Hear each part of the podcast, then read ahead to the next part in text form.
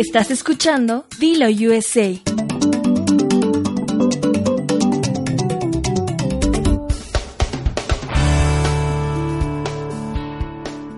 Pues en medio de una especie de polémica, ya ves que nunca falta, ¿no? Lo de la polémica viene siendo pues la sal y la pimienta y en el caso de algunos, este, pues como la mugrita en las uñas, ¿no?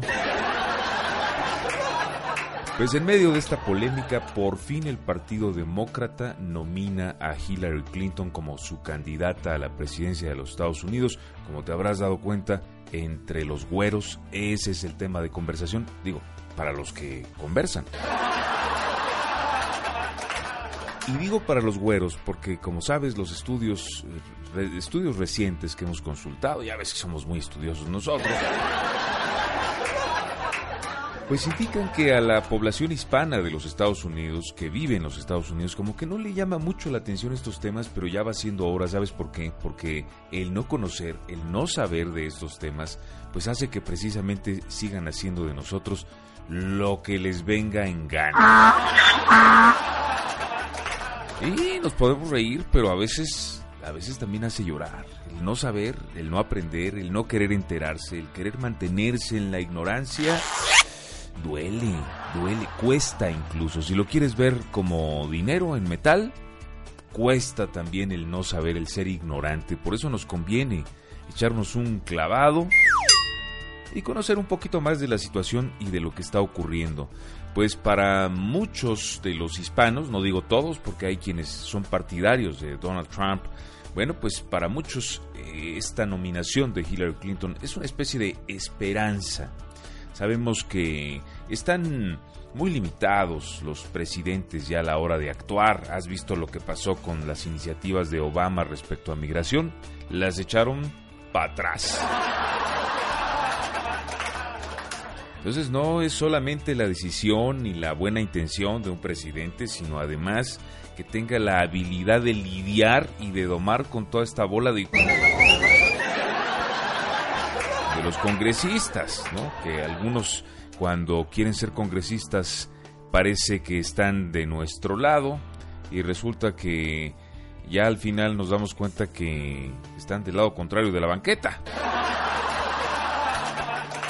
Pues en este evento realizado en Filadelfia, la convención demócrata donde nominan a la Clinton como la maciza para ir a la presidencia de los Estados Unidos, pues pasaron muchas cosas. Una de ellas es que se da en medio de la polémica porque hay escándalos, chismes de viejas, ya sabes.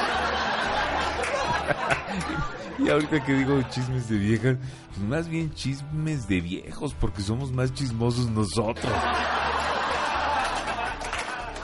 Pues sí, otro escándalo de correos electrónicos, Wikileaks, eh, publica o da a conocer que se encontraron, les encontraron ahí un guardadito de correos electrónicos a los del Partido Demócrata, donde entre ellos se ponían de acuerdo para darle en la torre a Sanders. Sanders, como sabes, también competía con Hillary Clinton para ser presidente, o bueno, nominado por parte de los demócratas.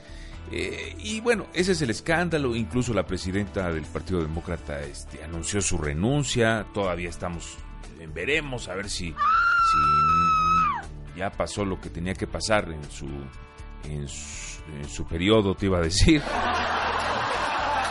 y lo reconsidera y la reconvencen y se queda. No sabemos todavía qué va a pasar, pero las cosas están así. Y además de este escándalo, eh, que al final pues es normal, tú sabes que pues en el mismo equipo, cuando se trata de competir, pues se meten zancadillas y eso es lo que le metieron. Bueno, ¿le habrán metido solo eso al señor Sanders?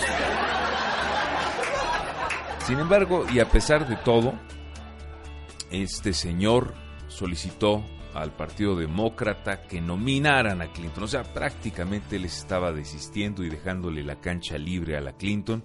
Y aquí, aquí sus palabras. Oye, sí quería ser presidente porque hasta chilla.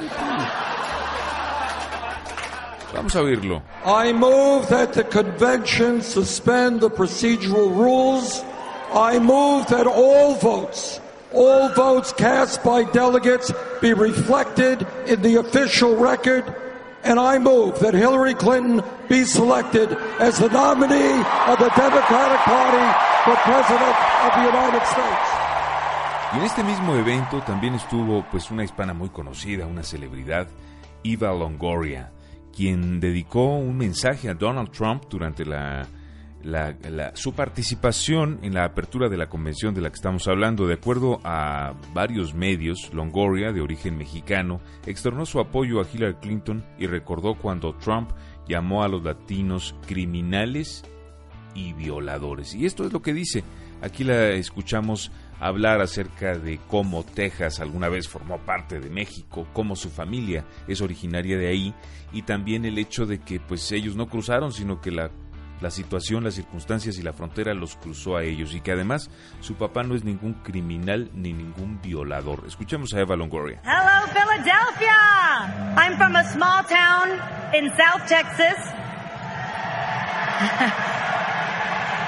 and if you know your history, Texas used to be part of Mexico.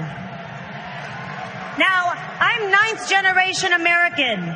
My family never crossed a border. The border crossed us.